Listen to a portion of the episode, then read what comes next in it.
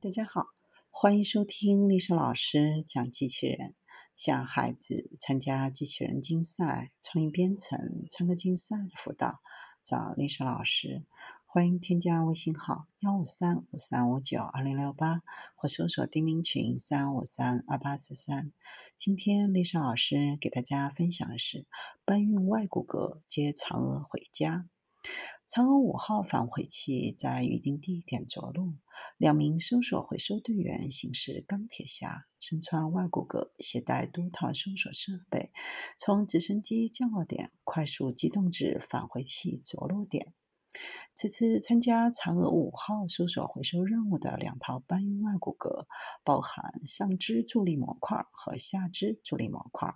负载能力达五十公斤。通过电动直驱助力模块及智能步态分析算法，配合人体上下肢关节发力，降低人体能耗，为穿戴者提供上肢臂力、腰肌和臀大肌助力，帮助穿戴者承担更大的载荷，有效降低手、肘、臀、腰等部位的疲劳感，适用于复杂地形下的重物搬运。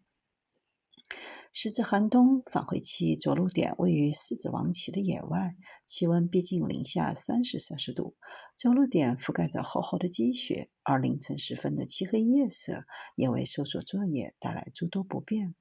直升机到达着陆点附近后，搜索回收人员携带搜索、通讯等设备，快速机动至指定地点。部分人员携带的设备重达四十公斤，需两个人协作搬运而成。